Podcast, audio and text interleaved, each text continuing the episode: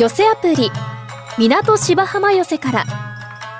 お送りしますお話は原作のオリジナルを尊重して今日では使われなくなった表現も使用しています。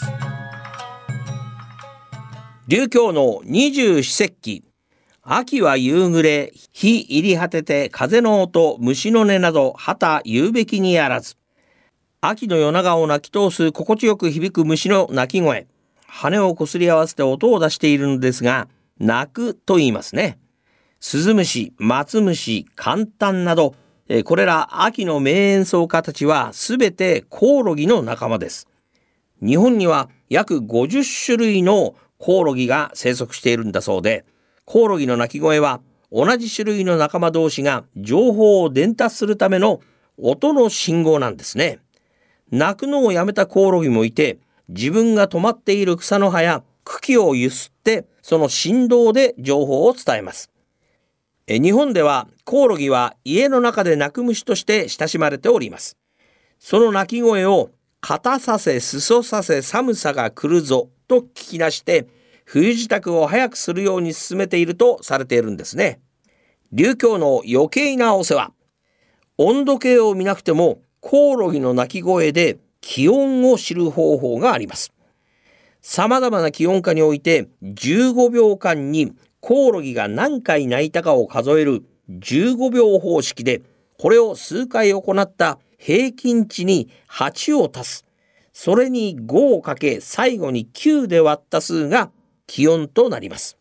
まあ、ちなみに気温30度で約46回、25度で37回、20度で28回、15度で19回というデータが計測されております。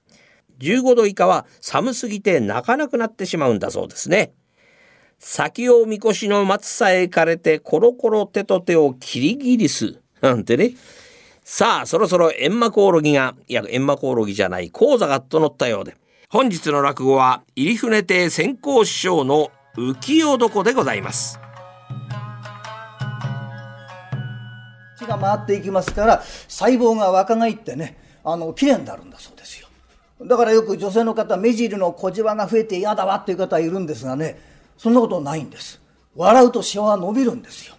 ドモホルンリンクル使うよっぽど効果があるわけでございますからね、ぜひ大いに笑っていただきたいと思います。あとあの、落語というのは同じ笑いに比べましても、認知症の予防になるんだそうですね。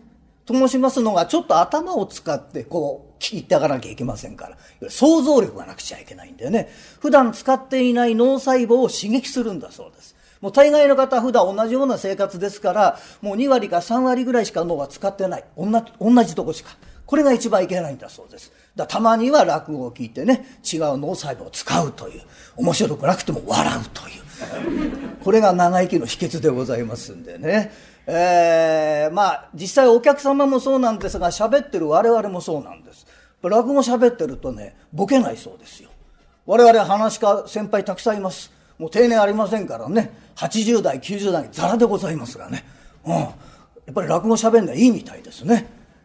ただもともとボケてるような方なんでねどこでボケたか分かんねえって話もあるんでございますけれども、えー、まあまあこうやって落語を聞いていただくっていうのもねたまにはよろしいんじゃないかと思うんですがまあ我々の商売もそうですあってもなくてもいいような商売なんですけれども世の中ともに随分商売が変わってまいりまして昔あって今なくなったなんて商売が随分とございますね。昔はこの耳の掃除を専門にして歩いたご商売があったんだそうで。まあ耳の掃除だけで生計を立てようってんですから大変のんびりした時代があったもんですが、おう掃除は一つ頼むぜ。へいへい、ありがとう存じます。手前どもではこの耳の掃除が上中下と分かれております。上中下面白いね。上ってのはどうなってんだい?え、これあの耳かきの先が金でできておりまして、当たりがごく柔らかになってます。いいね、金なんてのはね。中は、え象牙でございますな。下は、釘の頭でなんて、まあ、釘の頭でやられた日にはかないませんけれどもね我々子供の頃は床屋さん行くと耳の掃除っていうのはねサービスでやってくれたもんなんですが、まあ、衛生上の問題もあるんでしょう。いつの頃からやってくれなくなっちゃいます。その代わりと言っちゃなんですが気持ちがいいなと思いますのが茂当たる前にねこの熱い蒸しタオルを乗せてくれる。これはもう何とも言えないいい心持ちのもんなんです。ところがどうかすると暑すぎるなんて時がありましてね。うとうといい心持ちで寝てるってといきなり上から暑いのがどさたちょっとちょ、ちょ、暑い親方すいません持ってられなかったもんで、なんて。まあこんなもん乗せられた日にはかないませんけどもね。えー、今床屋さんも理髪院、理容院なんて、ちょいと洒落たとこ行くって横文字でバーバーって言うんですな。バーバーってから中に入るってえと、じいじいがいたりなんかしてうまくいかねえもんでございますけれども。昔はこれ紙床と言ったんだそうですね。この紙床。土間か土間から少し高くなったところに腰を下ろす。もっといを弾いてもらう。さが焼きをきれいに当たってもらう。で、まあ、曲げを結い直して一上がりと声がけて。この奥には4畳半、あるいは6畳ぐらいの小部屋がありまして、そこには将棋盤が置いてある、碁盤が置いてある。あるいは歌詞音が置いてあるってんでね。まあ、ただいまの娯楽機関のようなものを兼ね備えていたんだそうですが、まあ、こういったところに若い連中が大勢集まりますと、話の方の若きで、おう、玄ちゃん、玄ちゃんよ、えお前そこで何やってんの？え何やってんだよ？何やってるって見てわからねえか、お前。今俺はお前読書にふけってんだよ。何を？読書にふけってんの？お前読書にふけるって面じゃねえぞ、お前の面は。年がふけるって面してんだよ。何読んでんだよ？えー、聞いたことないでしょう。えー、抵抗期だ。何？何を？抵抗期。なんだろう、抵抗期ってな。対抗期ってんじゃねえか。そうそうそう。本当は対抗期だけどね。俺江戸っ子だろだから鉄火に抵抗期。江戸っ子だったお前対抗期じゃないかわからねえやな。えー、じゃあちょうどよ、いいや。うん。今みんなテイクしてたんだよ。その本を読んでさ、みんなの前で聞かせてくれよ。えいや、大きな声で本を読んで聞かせてくれってんだよ。ダメだよ。え？ダメ。何聞いてんだおい。俺は今読書にふけってんだぞ。読書にふけってんだよ。読書っていうのを漢字で書くと、一人で熱いって書くんだよ。そんな読書があるかよ、お前。え？ー、いいから読んでくれよ。あ、そうかそうか。お前そんなとこで本開いてるけど、本当は字が読めねえんだろ。お前誰に向かって口聞いてんだ？え？ー、おめえとは違うんだよ。読めばいいんだよ、読めや。え？ー、答っとくけどな。俺は読むって言うと早いぞ、お前。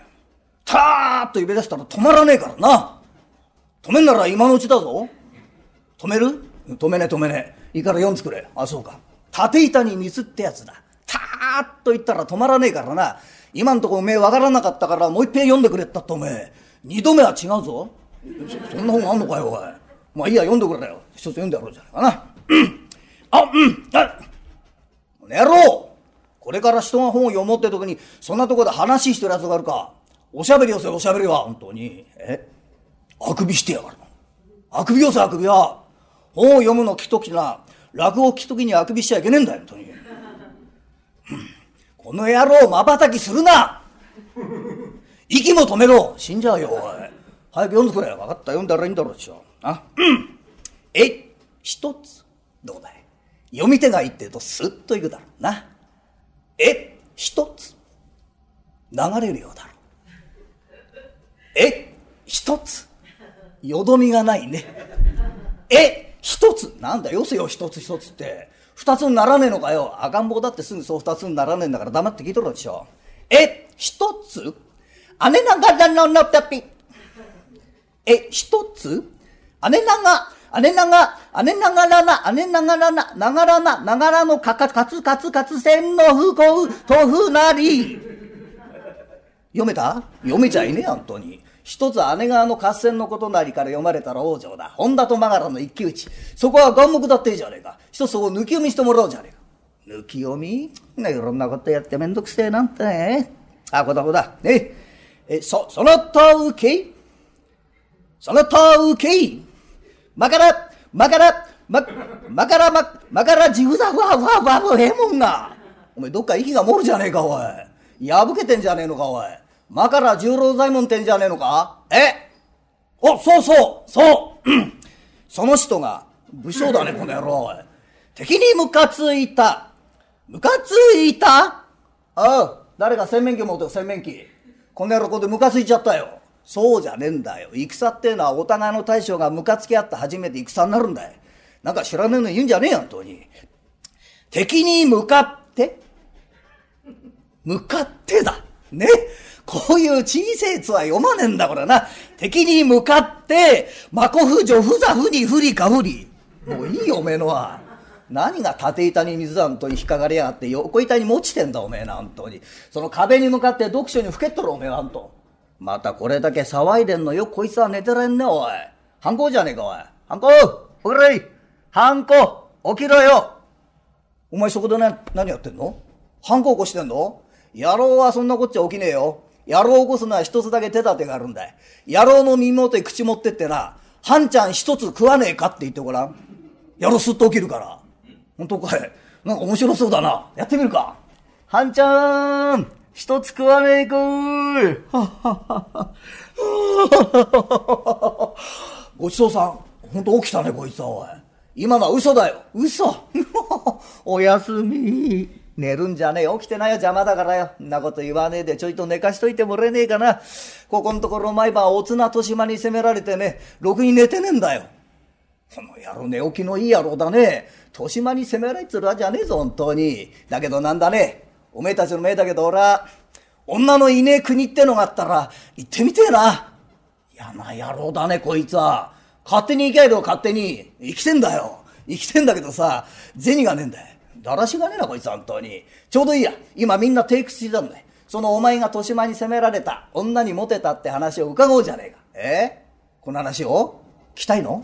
いいよいいよ、自慢話になって面白くねえんだからさ。え？来たいの？お前も？そっちも？みんな来たいの？あ、そう？これね、俺が芝居に行った時の話なんだよ。みんなが知っての通り、例の芝居好き、かかってる芝居は音羽屋だ。黒山の人だかり。とても末席には入れねえ。追い込みから入ったと思いねえな。追い込み？おお、立ち見か。そう、立ち見もいっぱいの人。これをかき分けて前出るってえと、末席女が二人って席なんだ。おかしいだろ？これだけ周りが立ってんだからよ。それから若い人でな、おう、あそこの席はどうなってるんだ？あちらはご常連様でございまして、のべつ二人でご覧になりますから、知らない方、他の方が入るというわけには参りません。何を言ったんだ、そこを何とかするのがおめえの裁量じゃねえか。一つ頼むよって若い衆に銭を握らした。現金なもんだね。戻ってくると、へいへい、どうぞよろしいということで、こっちはしめこのうさぎ、つーってんだ入ってった。え？女？そうだね。一人は両家のお嬢さん。もう一人はお次の馬屋さんってとこだね。二人が座る、俺が座る幕が開く。音は相変わらずいい形だ。とやっていつものように声をかけるってえと、そのお嬢さんの俺を、俺の方をちらっと見たんだけどね。この髪と驚いたのね。えいい女なんだよ。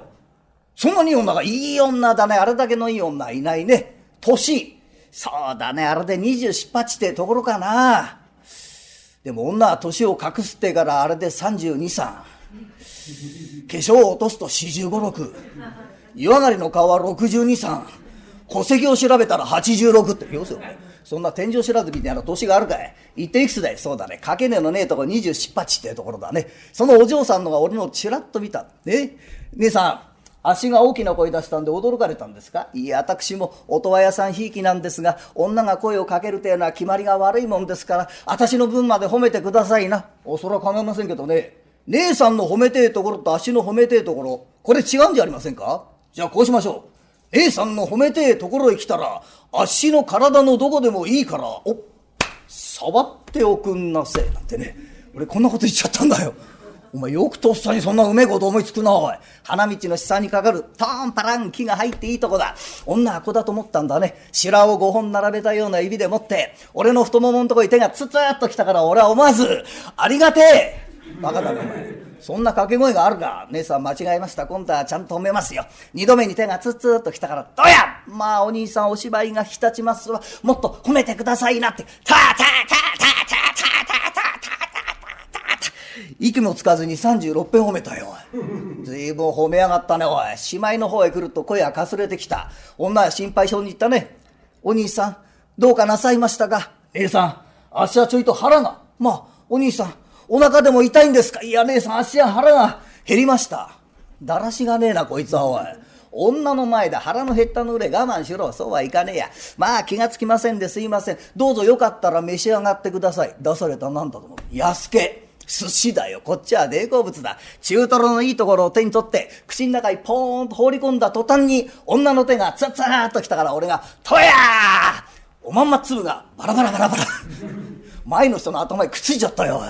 俺はもったいねえから拾って食ったよ。汚えな、こいつは、おい。寿司を食って声をかけ、声をかけて寿司を食ってるうちに、女が俺のたもとをこう、ツッツッと引くんだ。姉さん、どうかなさいましたか？お兄さん、もう幕はとっくに閉まりましたって言われた時はよ。じゃあ何かおめえ、寿司食うのに夢中になって幕をめったのかいそうなんだ、こっちは気まれ悪くて下向いたらね、女はバイヤーさん連れていなくなっちゃった。あ、ダメだ。これは今日はしくじったなとがっかりしてるってとね、和芸師が来て、お兄さん、お連れの方がお茶屋でお待ちですよ。連れ？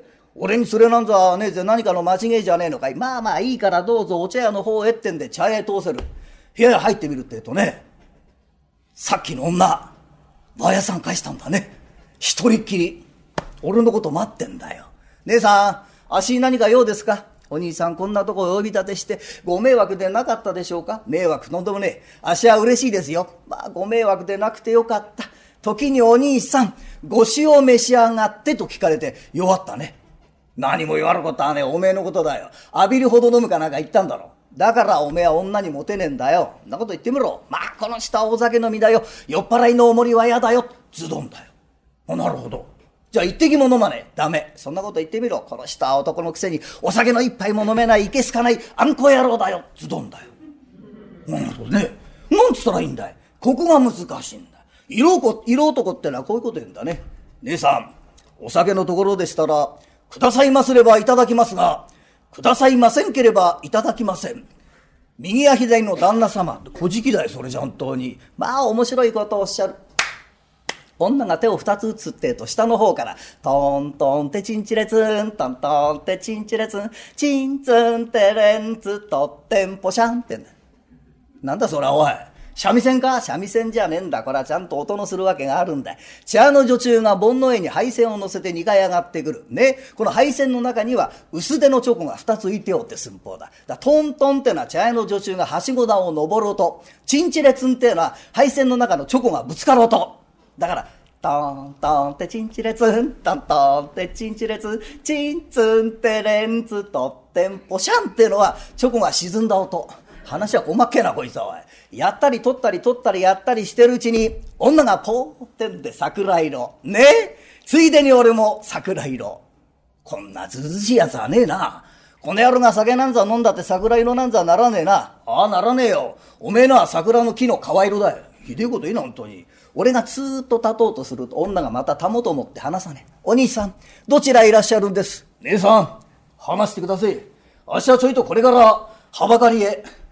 お前いいとこ来ると色っぽくねえな、おめえは。んなこと言ったってしょうがねえや。まあそんなこと言って私がお酒なんぞいただいたもんですから、愛想づかしをしてお帰りになるんじゃありませんか。わかりました。じゃあ姉さん、もう足はどこにも行きませんよ。たもとをポーンと払うってとそこにゴロッと横になった。女は心配そうに言ったね。お兄さん、こんなとこでお休みになりますとお風邪を召しますから、どうぞ次の間でお休みになってくださいなってんだよ。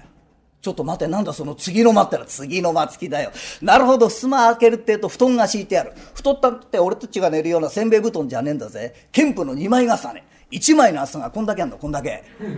これ二枚だ、おめえ。寝る時にははしごをかけるんだよ。嘘つけ、この野郎。俺が布団の中に入った途端に、バリッ、バリッ、バリバリバリバリッ、バリってんだ。お前はいろんな音を出すね、おい。なんだよ、今度は。雷か？雷じゃねえんだ。これもちゃんと音のするわけあんだ。布団が憲布。キルでできてんだ。そこへ持ってきて俺の足の毛が毛深えと来てるからね、毛の擦れる音がバリバリバリ。そんな音は来たかねえ本当に。俺が寝てるってえと女は枕元にちょこんと座って俺の顔をじっと見てん。お兄さんには好きな方いらっしゃるんですか？好きなもん？いろんなものありませんね。じゃあ、おかみさんは？いや好きなものがいねえくれだ。かみさんなんざあるわけねえでしょ。私なんだか、お兄さんのこと好きになっちゃった。へい。足棒お姉さん好きになった。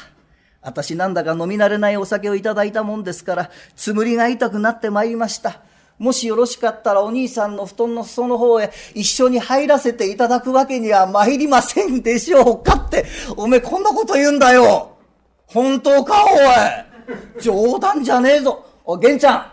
おめえ壁に向かって読書にふけってる場合じゃねえぞ、本当に。こっち来い話は面白いんだから。それからどうしたい？鼻鳴らすな、本当に。俺はそこでポーンってんで一本釘刺したね。姉さん、初めての男のとこだ。へっていいか悪いか足に引かず、自分の胸に聞いてみなせい。なんてね。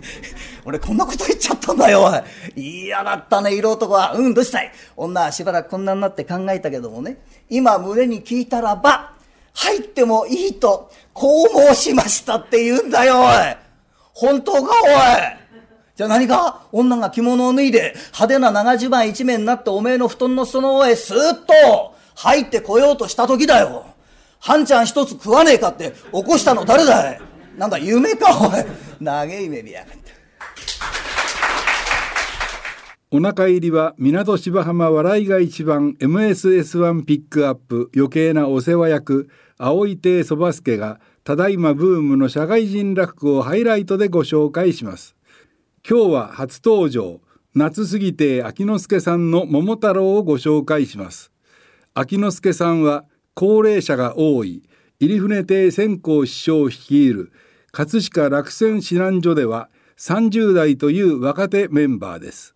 また秋之助さんはアッキーシックというダンスユニットでブレイクダンスにも取り組む活動的なナイスミドルです。2021年11月第37回おさらい会での収録です金坊金坊なんだよとっつぁんお前夜になるとお前声でかくなりやがって、寝ろ早く、じゃあ今からお父っつぁんが面白い話聞かせてやる。だから早く寝ちまいな。今日の演題はいかに、うせえな。演題も踏み台もねえんだ。な？黙って聞かなくちゃいけねえ。あ何がいいやな。お、そうだ。あ、じゃあこんな話どうだ。昔々。昔々っていつ？いや、昔々お前昔々だろ。いや、だからさ、時代とかいろいろあるでしょ？ね、これいつ？せえな、この野郎。じゃあじゃああれだ。鎌倉よりもうちょっとだから、熱海で。熱海なんて時代ないよ。そんな時代ね。うるせえな。とにかくなんかあんだよな。なんでもいいんだよな。えー、あるところに。あるところってどこ？いや、あるところだよ。いや、だからさ、これも場所どこなのっていう。じゃあじゃあじゃあこれも、熱海だよ。なんでそんなに熱海が好きなの？あと、まあいいんだよ。もうとにかくなんかあんだよ。うん？ね、おじいさんとおばあさんがいました。えー、おじいさんとおばあさんいたんだ。ね、おじいさん名前なんていうの？年齢は？もう年金もらってるうるせえな、この野郎。もう、なんだっていいんだよな。もう、なんか黙って聞けな。おじいさんは山へ芝刈りに、おばあさんは川へ洗濯に行くってと、川上から大きな桃がどんぶらこ、どんぶらこ流れてきた。おばあさんそいつを家へ持って帰って、スパーッと割ってみるってと、中からおぎゃおぎゃつって男の子が生まれてきた。桃から生まれたから桃太郎って名前がよかろうって、ね、この子がどんどんどんどん大きくなるってと。ある日鬼ヶ島に鬼退治に行くなんてことを言い出した。偉いもんだな。そこでおばあさんはきび団子つ。それはうめえ団子を、えー、この子に持たせた。鬼ヶ島に向かう途中、犬に猿にキジ、えー、この3匹はきび団子をくださいって。まあ、ただやるわけにはいかねえ。な。一緒に鬼ヶ島に、鬼退治、お供についてくるならやりましょうってんで。ね、この3匹を従え鬼ヶ島に行き、えー、そこにいた鬼どもと戦ってめちゃくちゃにやっつける。鬼はポロポロポロポロ涙を流しながら、どうぞご勘弁を。宝物を差し上げますので、どうぞご勘弁を。よし、じゃあその宝物を持ってこいつって。ああ、宝物を持って帰っておじいさんおばあさんを喜ばせたっていうな、こういう話だ。だから金棒めもあれだ。大きくなったらどっかから宝物を持って帰ってお父っつぁんお母さん喜ばせなくちゃいけねえよな。えらいお前さっきから大きな目見開きやがってお前、眠くねえのか？いや、お父っつぁんの話聞く前までだったらね、無理すれば眠れないこともなかったんだけどさ、お父っつぁんの話聞いてるとなんか、バカバカしくて目が覚めちゃって、なんだバカバカしいって。お父っつぁんこれ桃太郎ってお話だろ？そうだよ。あのね、これ日本の三大おとぎ話のうちの一つで、ありがたい教訓がぎゅっと詰まったいいお話なんだよ。それを何も考えないで、ペラペラペラペラペラペラペラペラ喋っちゃダメだよ、お父っつぁん。ね？あたいが解説しよう。ね？昔々あるところに、これはただわからないからぼやかしてるわけじゃないんだよ。昔々あるところに行ってこれ、えー、ね、いつの時代どこの場所って決めたっていいんだよ。でもね、それをしてしまうと、その時代の、その場所の子供たちしか楽しめないでしょ。だから昔々あるところにとって、こうすることで、いつの時代でも、どこの場所でも、みんなが楽しめるようにって、こういう工夫がされてあるの。わかる？お父さん。おじいさん、おばあさんがいました。これだってそう。これ本当お父さんとお母さんなんだよ。でもね、そうしてしまうと話が少し硬くなってしまう。ね、それに子供っていうのはおじいさんおばあさんに懐くものなの。だから父母に点々をつけて、じじばばってこうしたの。ね、おじいさんは山へ芝刈りに、おばあさんは川へ洗濯に行って、これだってそう、ただ山に行ったわけじゃないんだよ。ね。これはね、父の恩は山よりも高しって言うから山に行ったの。母の愛は海よりも深しって言うから、本当は海に行きたかったけど、海で洗濯物するわけにいかないでしょ。だから海に縁のある川に行ったって、こういうことなんだよ。あ、そう。あちっとも知らなかったな。これ、いい話だね。お鬼ヶ島に行く。それはそれはうまい。きび団子って、うまいわけないでしょ？ね？だってきびでできてるんだよ。あれ、今でこそ美味しく食べられるようにね、品質改良されてなってるけど、あんなもの昔はパサパサして食べられたもんじゃなかったんだから。ね？だからまずいの。じゃあなんでそんなまずい団子を持たせたの？これはね、貧しかったあの頃を忘れるな。初心忘れるべからず。これがあの団子の意味なの。ねえ。それから途中に出てきた犬に猿にキジ。あんなもの連れてったってね、何の役にも立たないんだから。じゃあこれは何ですか？これはね、犬というのは3日飼われるとその恩を忘れない。猿には猿知恵があって、キジには勇気がある。人間この3つを持っていればどこに行ったって大丈夫ですよって、こういうことを言ってるんだよ。ねそれから鬼ヶ島だってそう。あんなもの本当は、もうこの世のどこを探しちゃってないんだから。ね。じゃあこれは何ですか？これはね、渡る世間を鬼に例えてるの。あの、橋田坂子先生だって言ってるでしょ？渡る世間は鬼ばかりだって。ね。そこに行って戦ったというのは仕事をしたということ。仕事をして得られる宝物って何ですか？信用でしょ？信頼でしょ？その二つを持って帰っておじいさんおばあさんいいな。お父さんお母さんを喜ばせたっていうね、こういういい話なんだよ。この話作った人が今頃草間の陰で泣いてるよ、とっつぁん。おとっつぁんおとっつぁんおとっつぁんあ おとっつぁん寝ちゃった。大人なんてな、罪がねいかがでしたか？来週は三遊亭雄七さんの元犬をお送りします。また来週お耳にかかりましょう。一朝一夕。この寄せアプリ港芝浜寄せからはラジコのタイムフリー機能で1週間以内なら再びお聞きいただけますなお聴取できる時間に制限がありますので詳しくはラジコのウェブサイトをご覧くださいまた動画配信サービスのパラビでは出演者の写真と一緒に過去の放送文をいつでもお楽しみいただけます。